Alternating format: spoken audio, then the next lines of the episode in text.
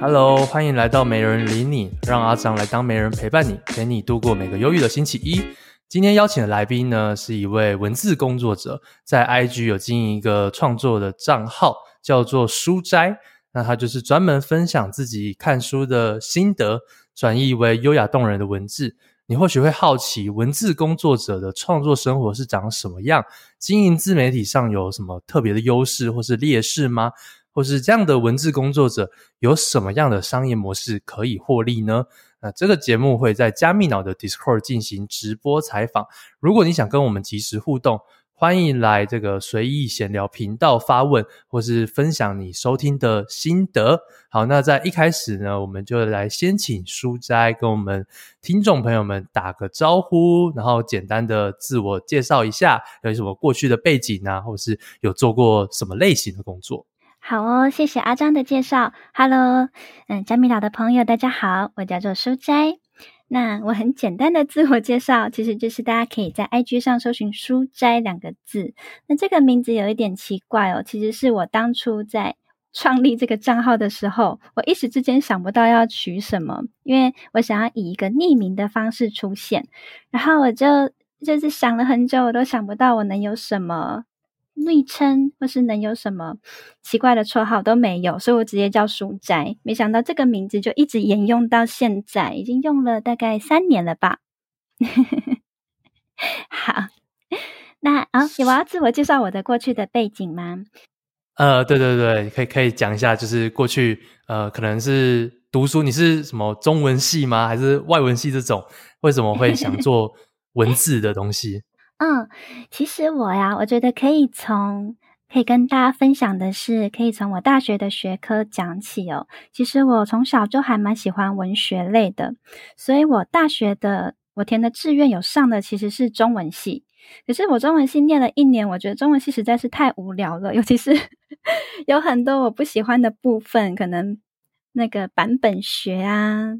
那个目录啊，那个声韵啊、训詁啊之类的，所以后来我就转系。我后来是去念政治系了，然后政治系就读的是国际关系。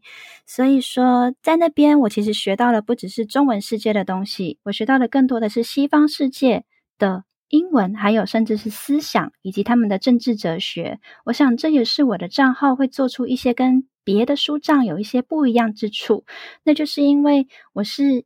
以西方的一些思想为底，然后透过故事的诉说，再用中文的文字转译跟传达，传达里面的内容给网络上的朋友，所以会带有一些个人的特色。那后来我政治系念毕业之后。其实我觉得人的兴趣应该都还是一直是一样的。我并没有从事比较相关的工作，虽然说这个系给的训练还蛮全面的。全面的意思就是说你什么都学，什么都做。所以后来在职涯的选择上，我还是选择了自己喜欢的部分，也就是文字工作的部分。那也一直持续的工作到现在，都还是大部分以文字为生。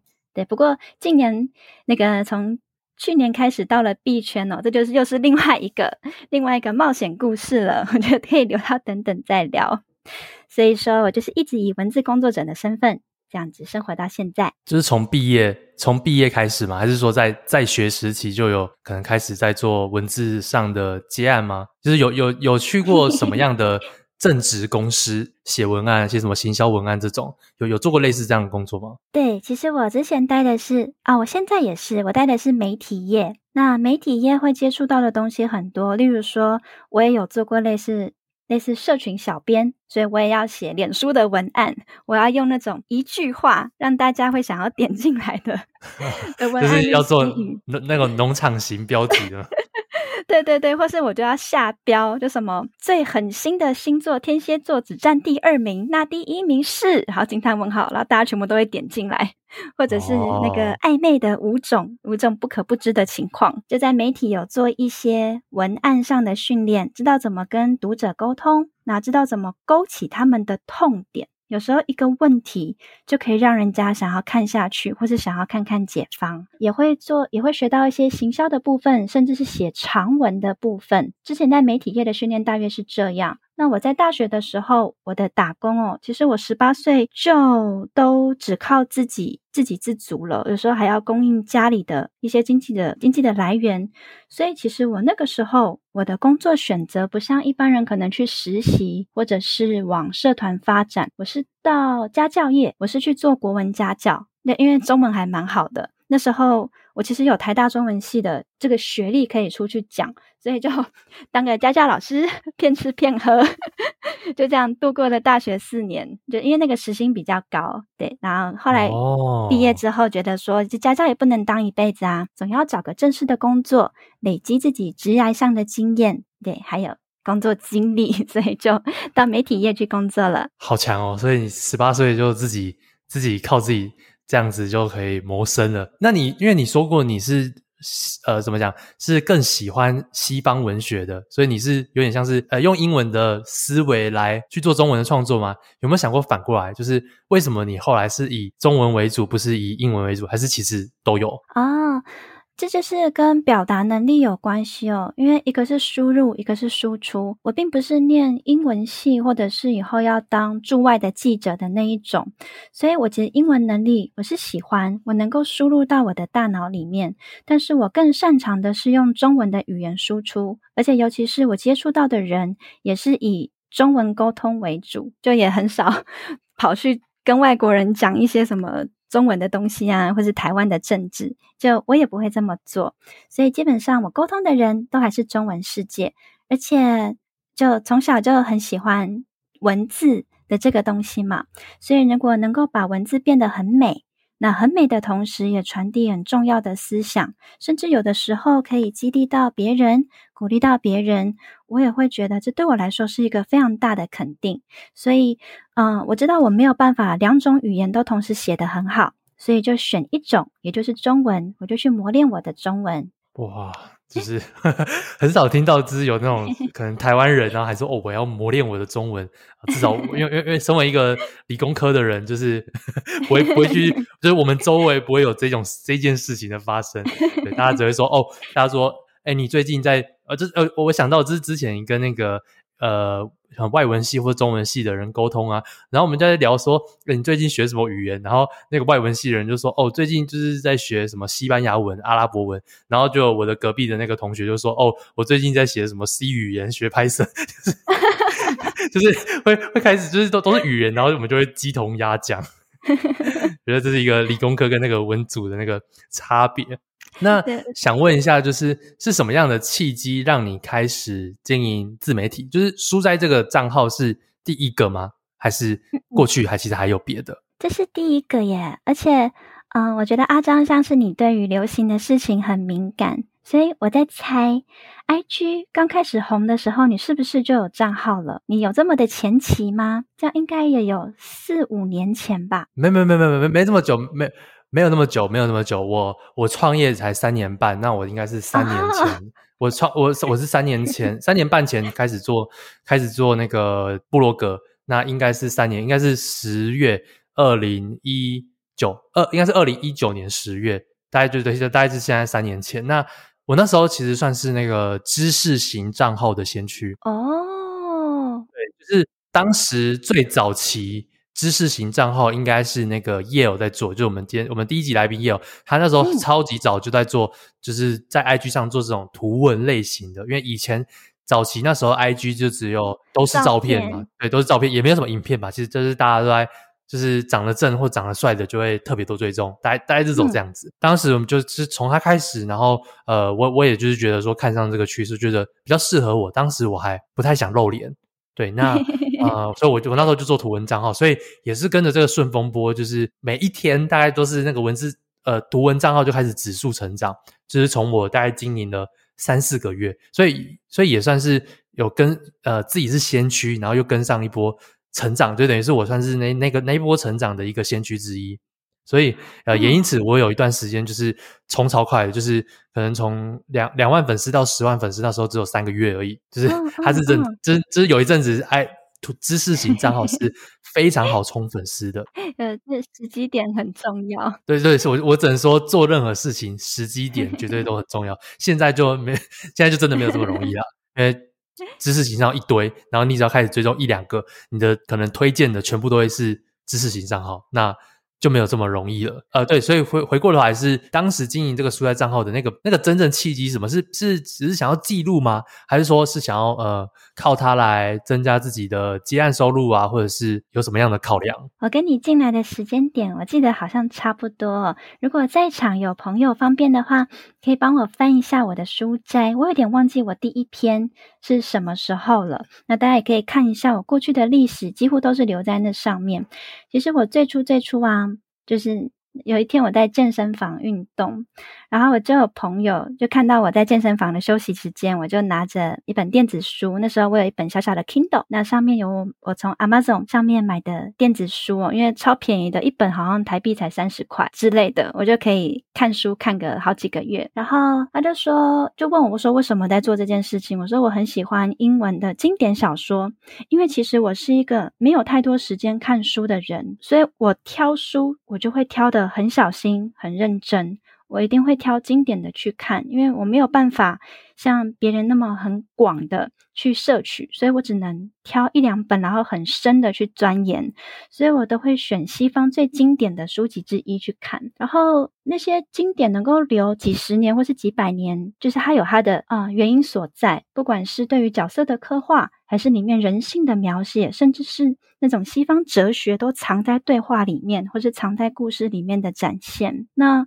我发现我可以常常用那一些小故事去鼓励我身边的人，就是那时候身边有很多朋友，可能嗯工作上受到挫折啦，或者是婚姻上遇到问题，或者是跟家人相处不顺利啊，跟伴侣有吵架这样子，那他们会来问我说：“哎，怎么办？”或者是想要跟我讲讲这些故事。我就发现，我其实有能力用我看到的书本里面的故事，去可能给他们一点灵感，然后激励他们，或者是开发他们不同的想象，让他们去不管是好过一点。或者是去解决他们生活中的困难。那我发现我有这个能力之后呢，我朋友就鼓励我说：“诶，有 Instagram 啊，你为什么把它写下来？而且就我说我不喜欢露脸，我说你也不用露脸，没有人要看你露脸，没有人需要看照片，大家想要看的是故事或者是内容。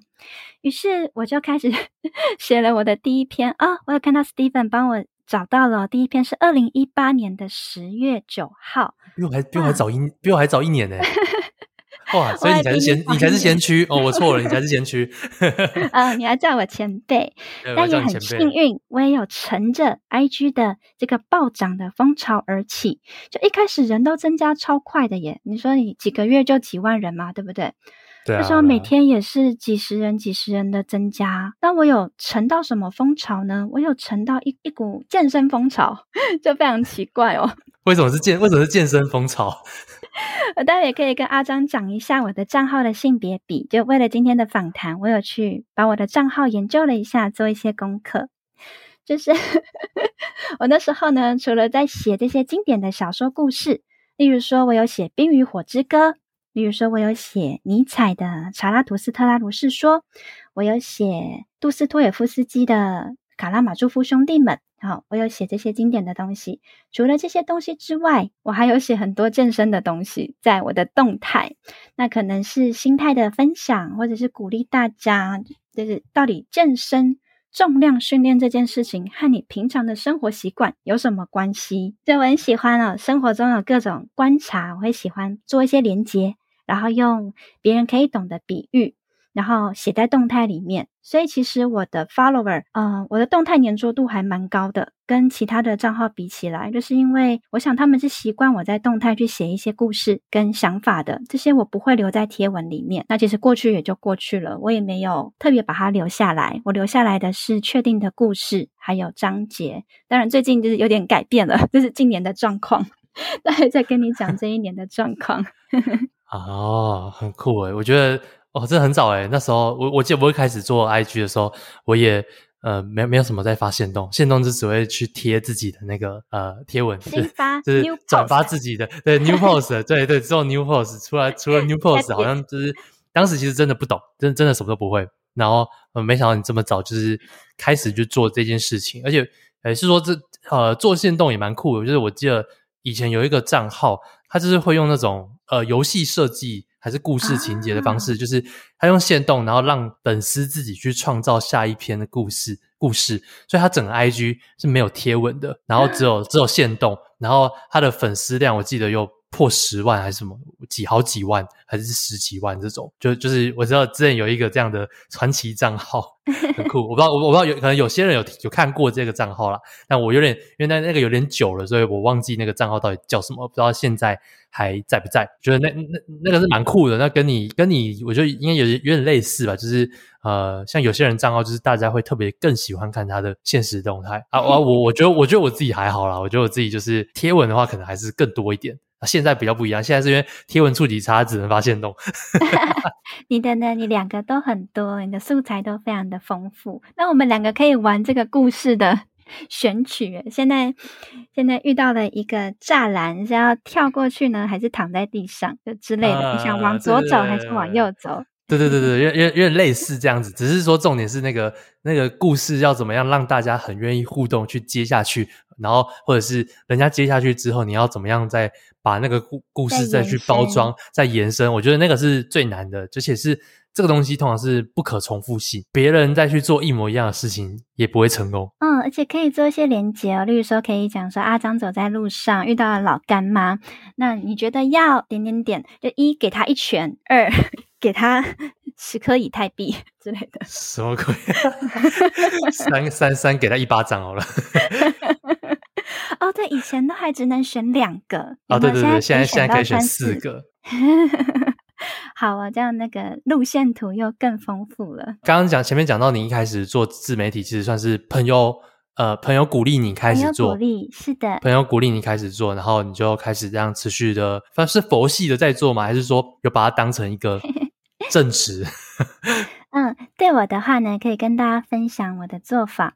我其实最初做它没有什么目的哦，就大家可以看到，其实那时候我被两个趋势给累积，现在目前的粉丝人数。一个我们刚刚讲到健身嘛，我常常会分享一些健身的东西。那那时候健身刚好一阵爆红。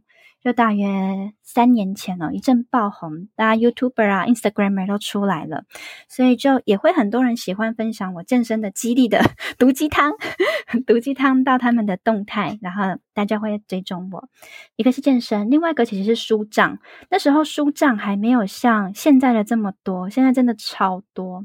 然后再一个是那时候很多手写账也在崛起，那手写账就会跑来用我的。就像 我们在开头聊到的，阿张也会有人手写账去写你的语录，那也会有人写我的，不管是健身的语录，还是生活的，或者是经典书籍的语录，啊，就喜欢 tag 我，所以我就继续这样子下去了。但我并没有去把它变现，就一方面，这算是我的一个树洞，我的一个休息区，我的一个避风港，它是我拿来抒发心情。还有记录我生活、读书心得的地方，所以我其实最初最初并没有想要把它变成嗯、商业类的，或是没有想到它会为我带来任何赚钱的机会。我就是纯粹变成一个我和我的粉丝互动的地方，然后我也和我自己互动的地方哦，记录我平常不会出现的样态，就有一些烦恼啊，有一些心里的想法，或是吐槽，就这些吐槽是不会讲给生活中的人听的。可是因为网络上没有人认识我，所以我想讲什么就讲什么，而且因为目的不是赚钱了，我也不会惹怒什么厂商，对不对？那现在呢？就是经营了这么久，你现在还是这么佛系看待这件事吗？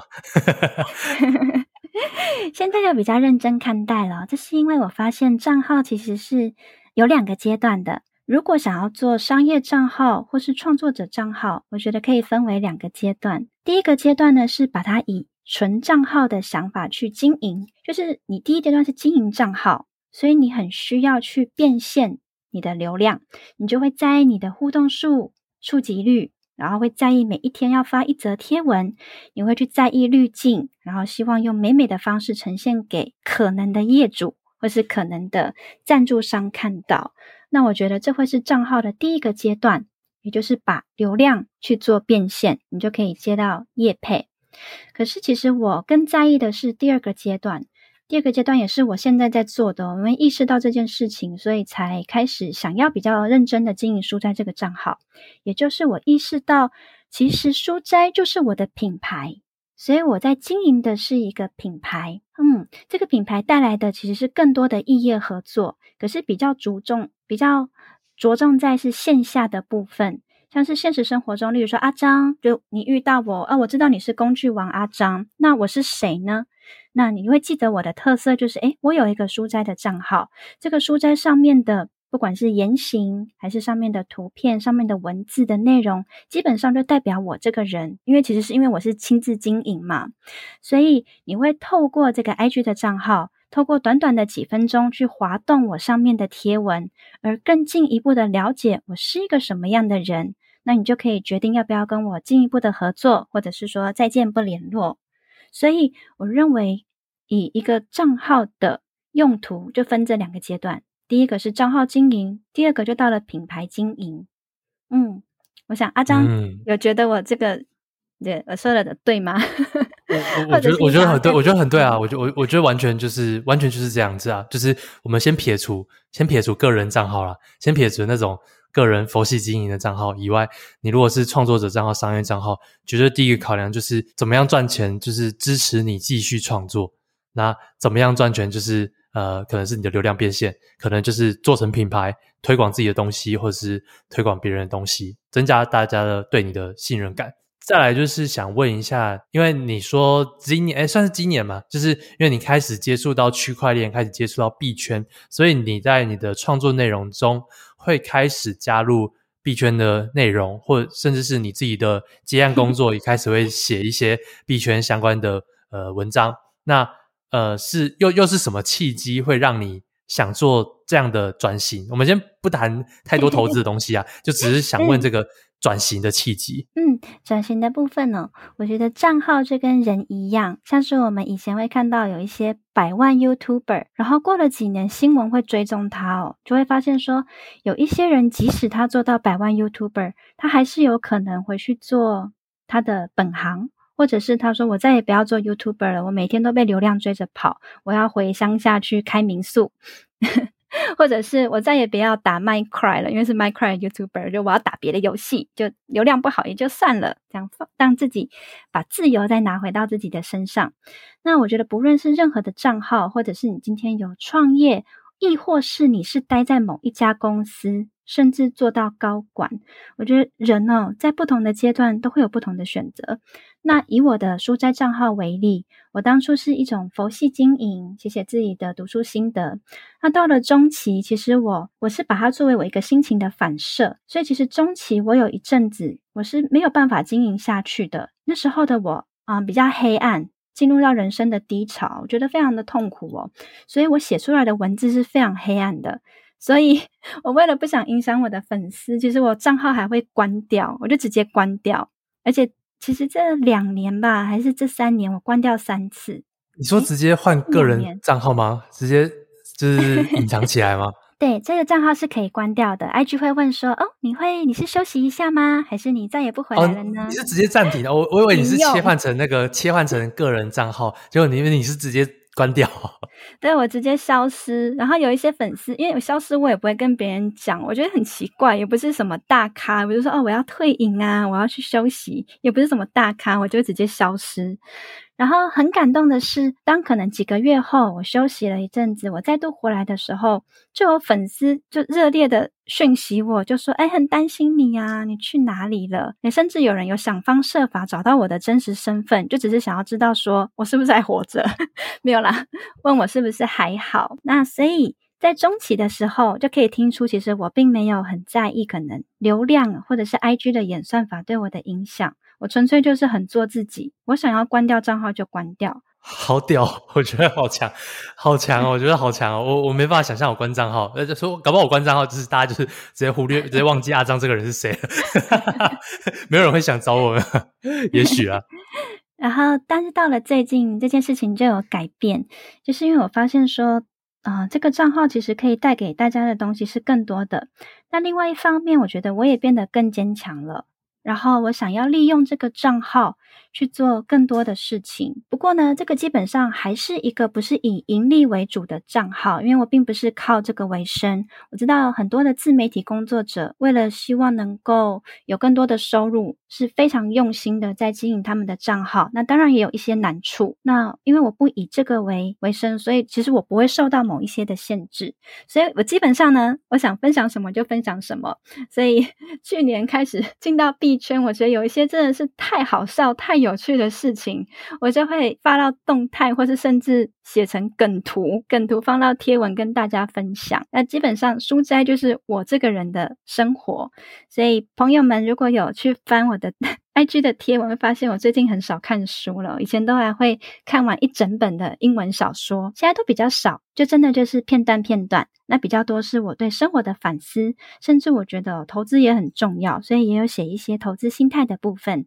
对，我最近就改成 这种奇怪的模式。反反反反正重点是因为这本来就不是你为生，所以你就是任性，想干嘛就干嘛。没错，我任性，爱写什么就写什么。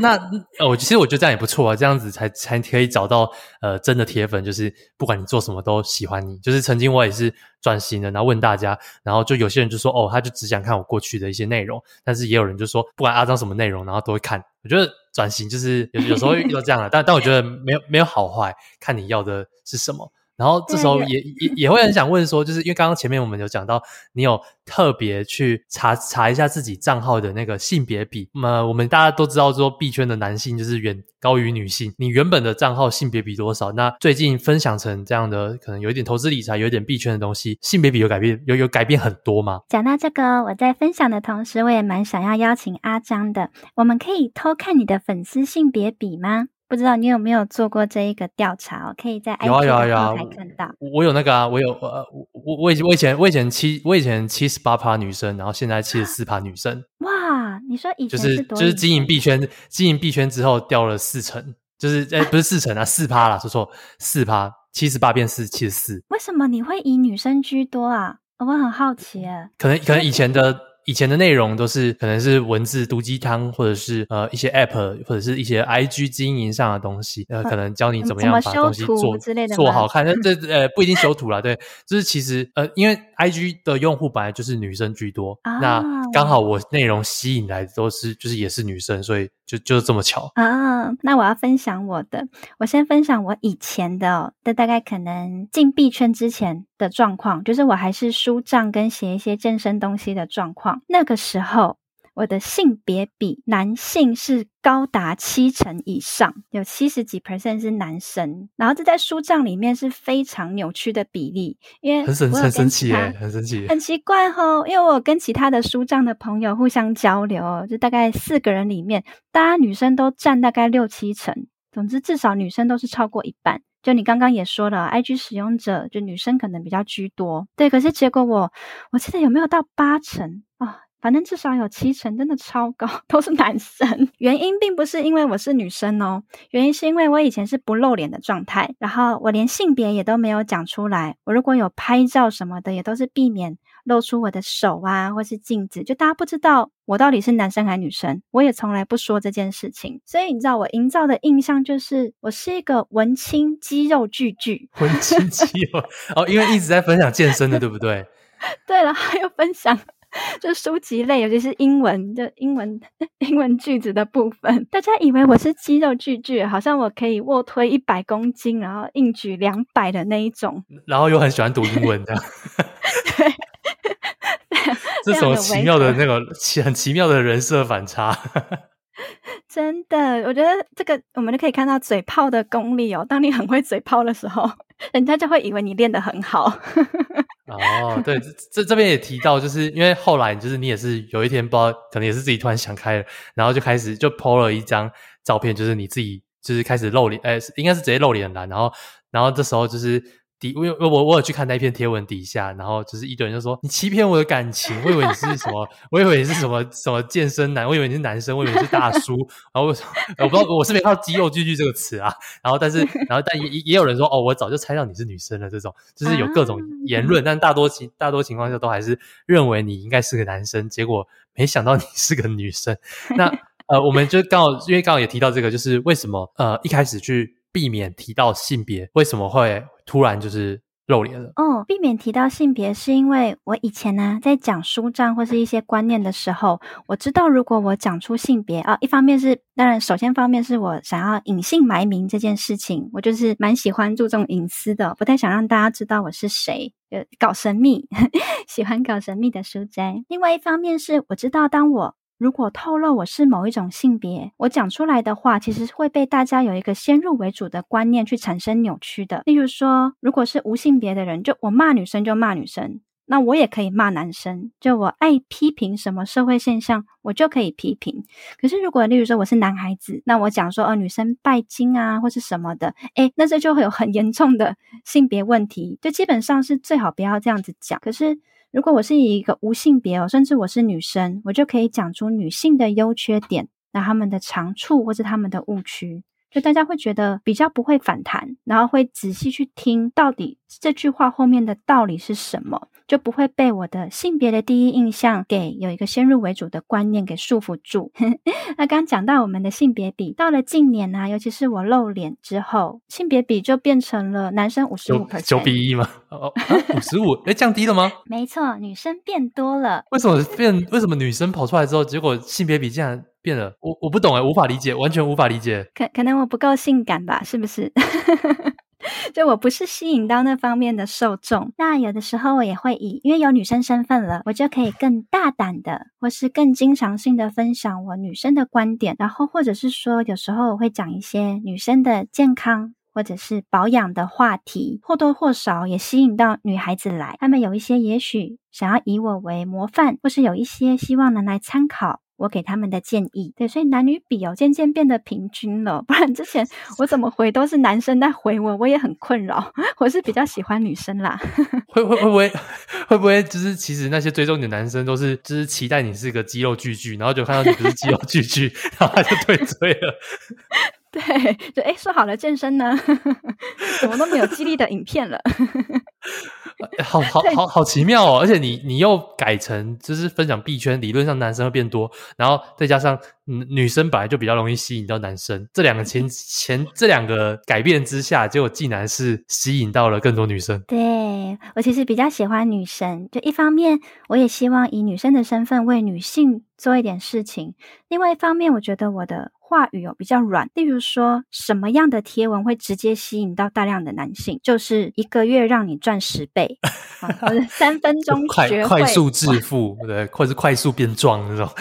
对对对，就是什么什么蛋白质啊，一个月给你满满的蛋白质，就团购起来啊，团购三十包鸡胸肉，这样那个就可以吸引男性。可是我发现我可能我讲的部分是比较细腻的，我觉得女生可能就比较喜欢一点哦，就有回到书帐的。感觉 就比较接近书帐的感觉了。哦，可是可是我我觉得也不止啊，我觉得也你也你也不止。我觉得我从来不会把你定义成，就算你叫书斋，但我都都不会把你觉得像书帐，因为你的限动就是根本几几乎不讲书。哇，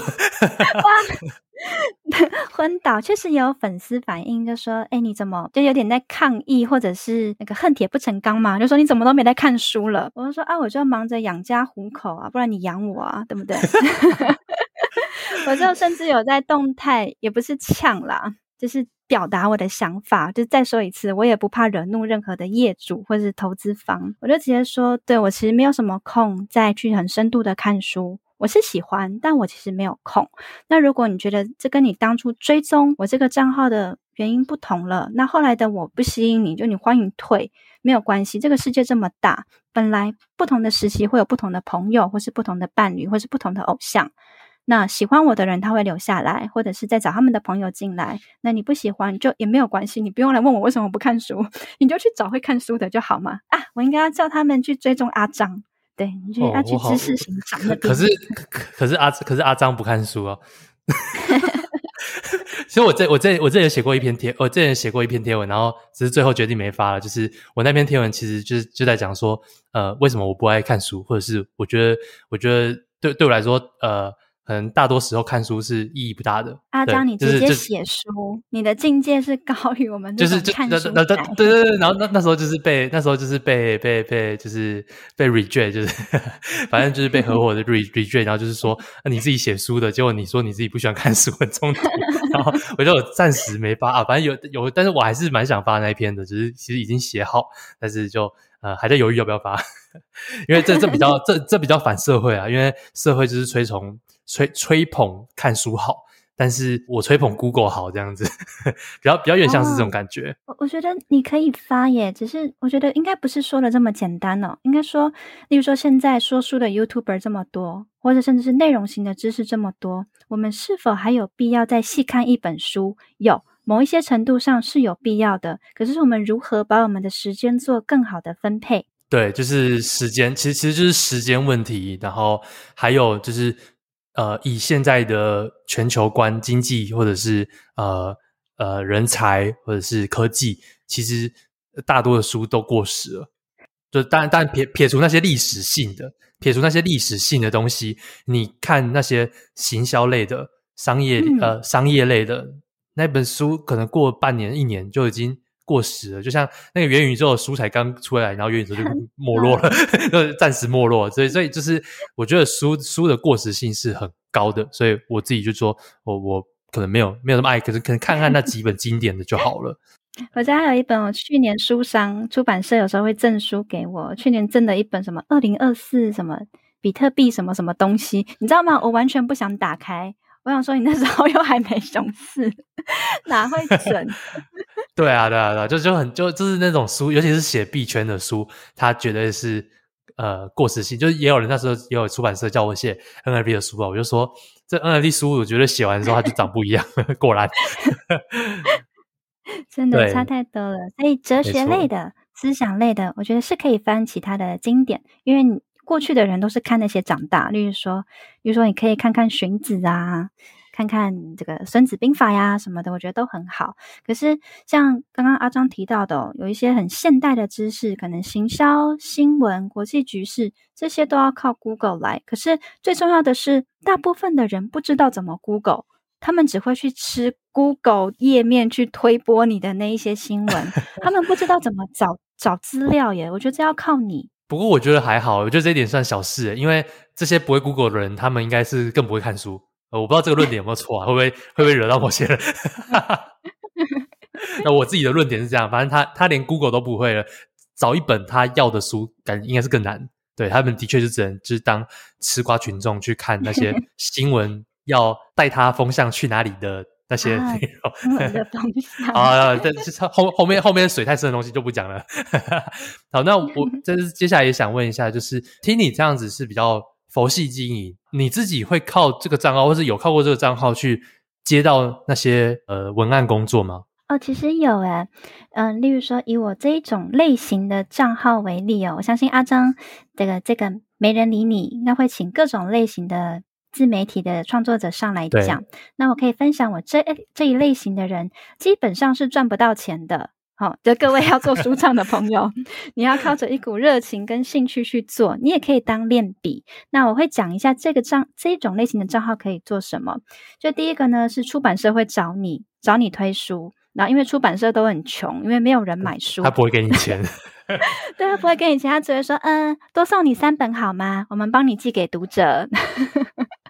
给你多几本做抽奖，谢谢你。这样，那所以说他比较少可以接到书籍上的业配，但有一些比较厉害一点点的创作者，他如果文字的功力很强，那就会有电影公司找上你，希望你可以分享影评，或者是你去有打卡这样一下，他们就很开心，可以帮忙做一些电影热度的宣传与推广。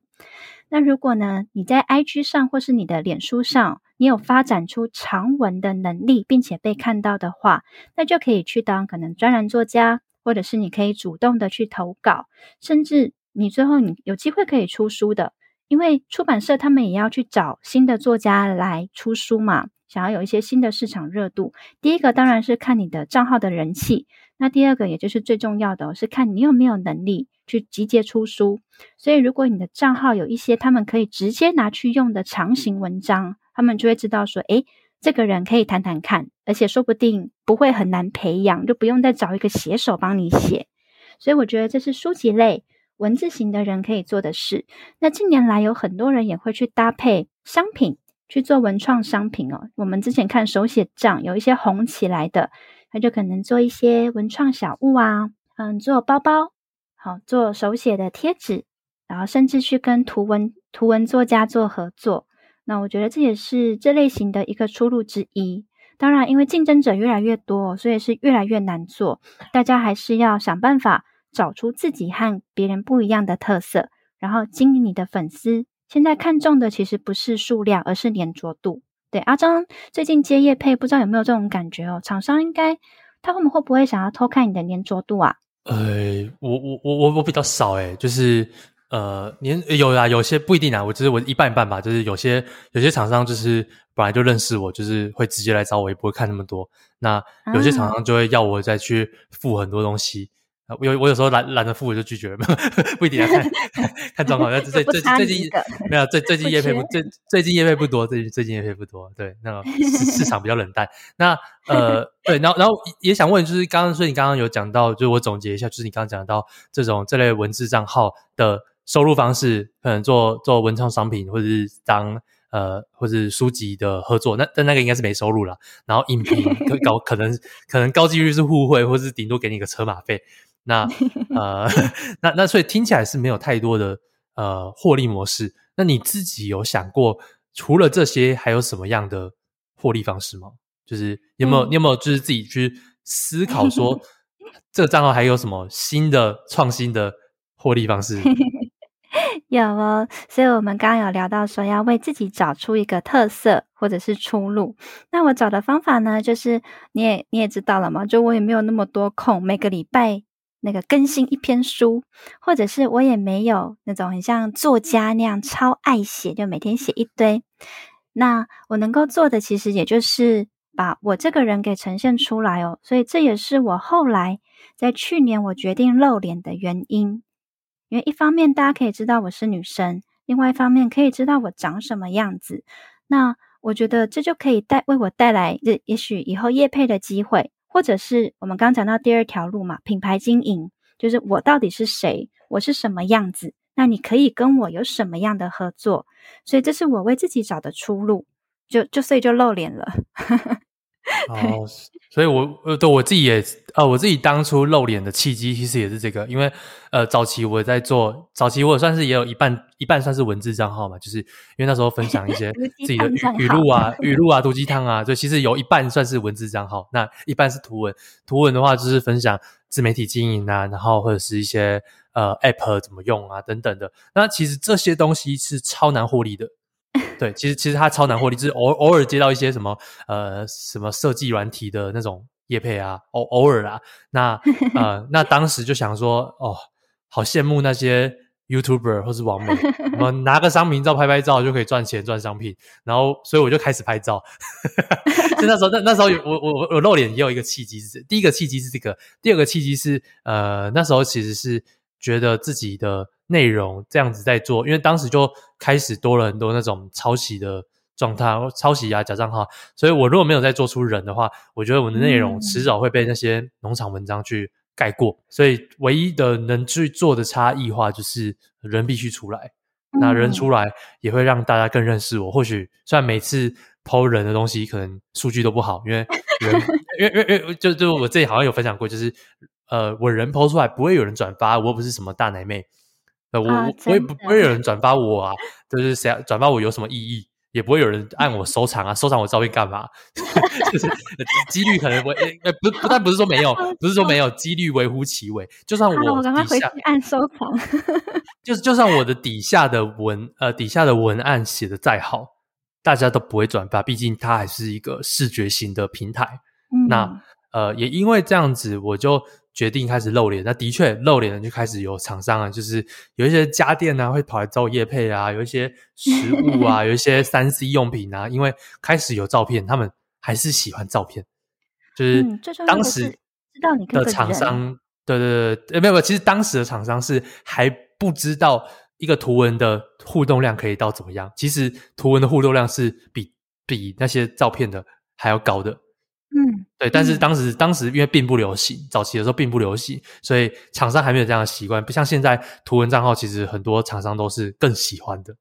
嗯、很多我我我知道，我据我所知是有这个这个点啊。对，那个信赖感感觉更高。其实后来，因为后来就是厂商也开始被数据绑架了，因为就觉得说大家都在露奶，好像露的也没特色了，所以就干脆找点不一样不一样的性质去去做合作嘛。就像是呃，我最近分享一篇，就是在讲那个虚拟虚拟网红，然后我就是、啊、对，对，那虚拟网红就是一个呃，又是一个新的东西，那厂商去找这些新的东西合作，会对他来带来更多更新鲜、更不一样的曝光。那我觉得，所以我在说说，觉得说做自媒体，很多时候你就是要创新，你创新，厂商就会喜欢你的创新方式，或者是观众也会喜欢你的这个创新。我看到你做的 reels，我觉得超好看的，那一瞬间就哇，眼睛一亮啊，阿张在做创新了。就是对我最近拍的短影片，我有最近做了很多很多新的一些内容，就是想要去做创新，就是做更多不一样的，然后做更多是可能可能别人别人不一定会做过的东西，就希望啦，希望有些刺激，对 对，但是自己来自己的想象啊，自己想象啦，对，其实也是流量不好啦。那呃，那那也想也想问一下，你在这段过程中呢，呃，遇到的最大瓶颈或挫折是什么？嗯，最大的瓶颈，我觉得可以先讲挫折。我也好想要有厂商找我代言扫地机器人哦，而且最近有拖地的 拖地的款式。我的挫折是，嗯，我其实还蛮想要接到有趣的业配，但事实上，其实这也都来自于我没有太多的时间跟心力经营我的自媒体。我知道比我认真的人还要更多更多，所以今天阿张找我上节目，我其实是满心的感谢，所以也尽量能够自己有什么研究功课就做，然后分享给大家。我觉得主要是我没有办法把它啊、很经常的日更，或者是收集很多的素材给大家，像是我脑海里啊，其实有超多超想写给大家的东西哦，例如说我之前可能被就是很可怕的追求者。给追求啊，那我就会想要写一篇说女孩们要怎么保护自己，或者是嗯怎么样，这个遇到坏人的时候要怎么样，同时对付对方又可以保护自己的一些方法。那也同时也会跟流量有关系哦，因为我比较少日更的关系，我也比较少发贴文，所以其实触及率就会越来越低。像是我觉得去年是最严重的时候。去年就我曾经关过三次账号嘛，那关账号本来就会有影响。然后我后来发现呢、啊，我每一天其实我原本粉丝有快要到一万人了，那时候九千多，但是我每一天都会少十几个。对，阿张可以想象吗？每一天少十几个粉丝，在九千八千的时候。我我，我每天我我可能每天少个一两百都有可能。就不小心讲错话，就少一两百。不过很有趣的是，我后来发现了一个现象，就是我大概每一天少十几个粉丝的现象，我以为这很正常。可是有一天，我看到我一个朋友，书帐朋友，我就说：“诶，你也没有在更新哦，因为他后来去考研究所了，就非常的忙碌，就也没有在更新。可是他说他差不多，他是持平，可是我却是每天少十几个，也就是说。”我打开后台看哦，每天可能增加十五个，可是少了三十个，也就是每天是少十几个、十几个，就从九千多一直跌到可能七千多，我就觉得非常的奇怪。后来我就去我的 IG 后台找，我就发现 IG 好像疑似我欠他钱呢。他说我有四百块，我欠他四百块，很难想象哦。什么叫欠钱？你有下广有下广告吗？对，我就想起我说，哎，我什么时候欠钱？我想起我至少两年前。的过年哦，就至少已经过了一次过年的过年。就两年前的过年呢，我才刚创账号不久。有一天过年，我很无聊，我说：“哎，那个 IG 那时候可能想要推广吧，就会很喜欢问说啊，你要不要推广你的贴文呢？只要一百块就好哦。”然后我就 好好好无聊嘛，我就下了四百块。结果也不知道是信用卡没过还是什么的，总之就是一直卡一个四百块在那边。然后我发现从此之后，我的 IG 就一直在缩水。但一开始，因为我有在发贴文什么的，所以就一边增长一边缩水，我就也没有什么特别的感觉。后来缩水的很严重，然后我发现了四百块这件事情，我就把它结掉，我就换了一张信用卡，把它结掉之后，你知道吗？从此就没有再这么跌幅过了，就维持持平。这我第一次听到，我第一次听到这个东西哎，好神奇啊！可以欠欠欠欠欠脸书钱欠那么久。对，这是真实的数据，真的是多爱钱，也不跟我讲一声，就每天在那边扣我粉丝，是多么把我降触及到大家不想，就是让大家看不到我。对，自从付钱之后，哦、我就开始观察，要观察好几个礼拜都没有再掉的那么夸张。我我是自己转型以后，就是就是转型以后，你就是会每发一个贴文或是限动，你就会吸引到一群人看。那这群人呢，因为他不会触及到新的人，所以你只会让旧有人说：“哦，你这个东西我不想看了。”所以就退追。所以那时候有一阵子，就是我只要一发文，反而是掉粉；我没发文都没事，发文提醒别人要退粉。那怎么办？就发不同类型吗？就但还是要发，就是呃呃，就是我觉得贴文还是很重要，因为限动很难触及到新的受众，那贴文比较容易，嗯、所以不发贴文的话，等于等于是呃，除非你的线动超级屌，就是大家都在转发你线动，不然的话你是没有什么没有什么涨粉契机的。那然后你同时就一直在提醒提醒一些追踪你的人说，哦，该退粉喽。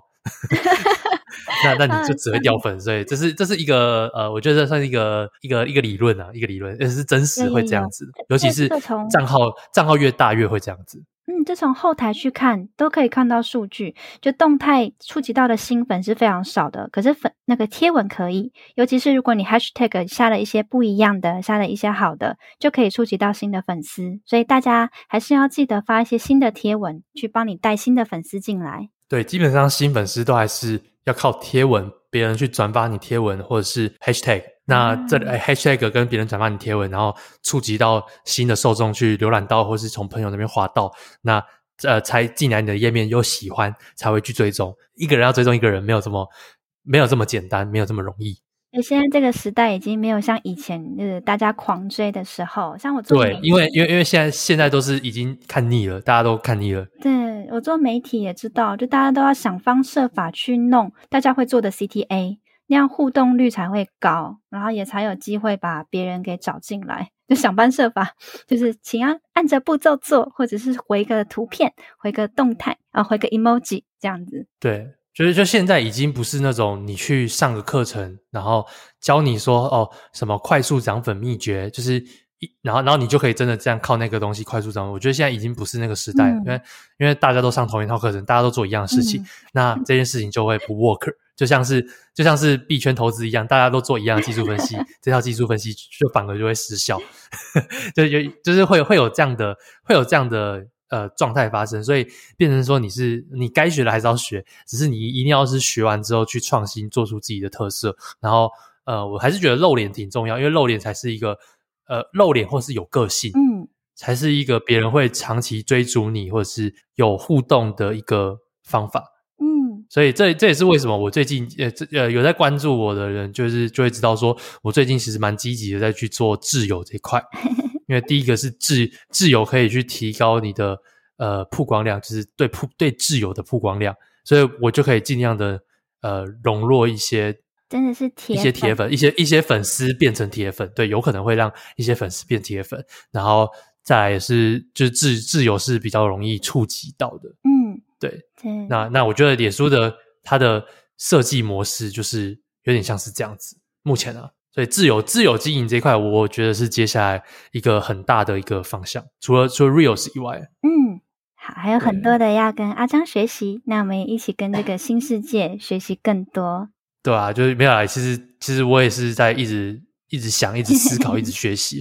就觉得这自媒体这一块真的是无止境的路，哦、你没有休息的一天。这真的是我像是呃以前在学生的时候就觉得哦。好想要工作，因为工作，因为学生就是好像也没有放假一样。不管怎么样，你还是有书要读不完的书，或者写不完的功课。呃，你可能没有办法好好的，真的有一个休息时间。那我就想说，哦，上班好像不错，因为 上班之后。我下班至少，就算我在台积电，至少我下班我是不用去想工作的事情，我可以好好的放松。反正没想到误入歧途，就是跑来自媒体，自媒体又是一个没有下班、没有没有终结的一天，所以永远就是心里都会有一个哦，好像有什么事情没做完，就是事情没有做完的一天。就睡前也都在想，然后又误入币圈，币圈二十四小时，周六不休息。哦，又误入币圈，对。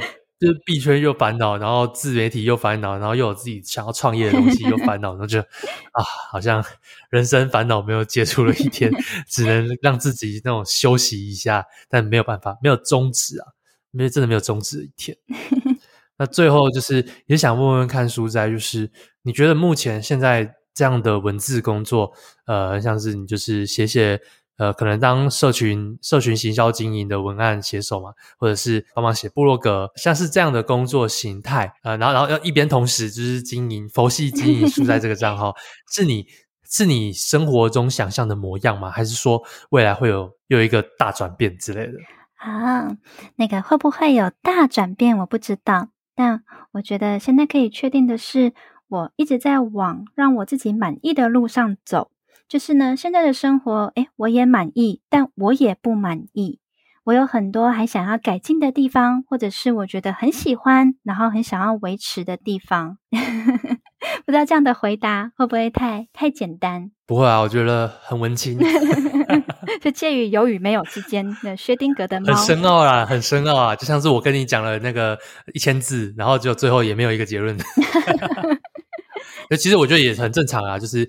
本来就是不知道嘛，反正人生随时都在变。也许你你明天就突然说，哦，我好想关账号，那就关了。对啊，就是前年的我没有想到会跑到加密货币圈。其实我原本是跟投资超无缘的耶，我超讨厌股票，因为家人的关系哦，我就非常讨厌股票这件事情。诶，没想到我现在 比股票还要深的在研究这些事。